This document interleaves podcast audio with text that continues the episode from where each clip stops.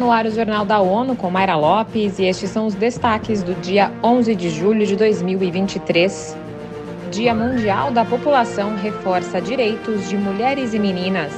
Iniciativa do Mar Negro completa um ano em busca de renovação. O Dia Mundial da População, marcado neste 11 de julho, destaca a importância da equidade de gênero.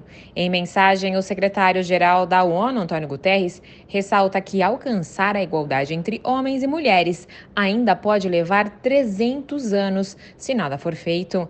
Guterres também alerta para o pouco investimento em saúde materna e planejamento familiar, afirmando que o investimento nessas áreas pode melhorar a qualidade de vida de todas as pessoas, comunidades e nações.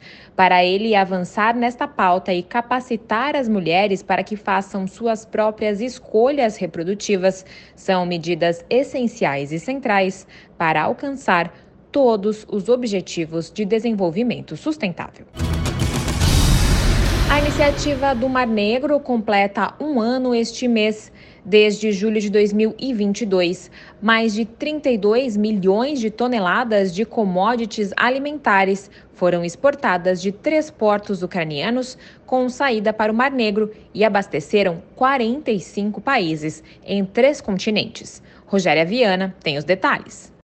Segundo a ONU, a retomada parcial das exportações marítimas ucranianas ajudou a reverter a alta dos preços globais dos alimentos, que atingiram recordes pouco antes da assinatura da iniciativa. O Índice de Preços de Alimentos da Organização para Alimentação e Agricultura, FAO, registrou um declínio mensal constante no ano passado, caindo mais de 23% em relação ao pico de março de 2022. Em maio, a Rússia confirmou sua participação no acordo por mais 60 dias. Em meados de junho, o secretário-geral das Nações Unidas, Antônio Guterres, pediu que as partes fizessem tudo possível para assegurar a continuação da iniciativa, a ser renovada em 17 de julho. Da ONU News em Nova York, Rogéria Viana. O acordo permitiu que o Programa Mundial de Alimentos transportasse toneladas de trigo para levar ajuda ao Afeganistão, Etiópia, Quênia, Somália, Sudão e Iêmen. Na semana passada, a ONU recebeu a Cúpula Internacional da Juventude sobre Direitos Humanos.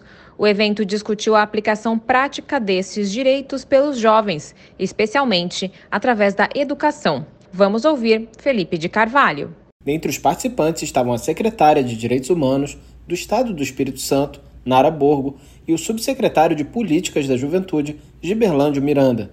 Em entrevista à ONU News, a secretária Nara Borgo ressaltou a importância da educação em direitos humanos para a juventude. Segundo ela, é fundamental que os jovens promovam esses direitos, sendo protagonistas deles.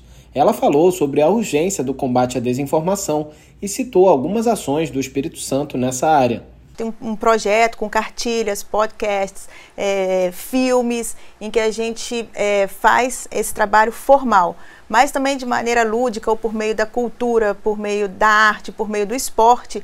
Da ONU News em Nova York, Felipe de Carvalho.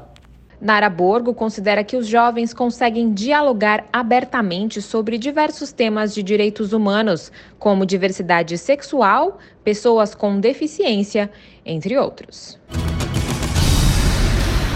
As Nações Unidas estimam que, mantendo o ritmo atual, haverá 575 milhões de pessoas vivendo na pobreza extrema em 2030, a maioria delas na África subsaariana. As informações com Eleutério Guevani.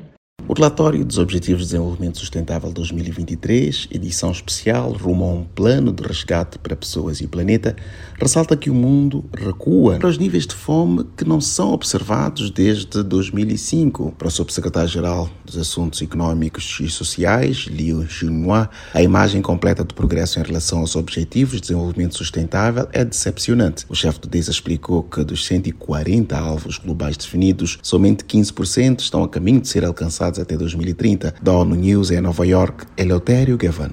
O relatório destaca que está em perigo o cumprimento das metas de erradicação da pobreza extrema, de melhoria do acesso à água potável e da tomada de medidas rumo ao desenvolvimento sustentável para toda a humanidade.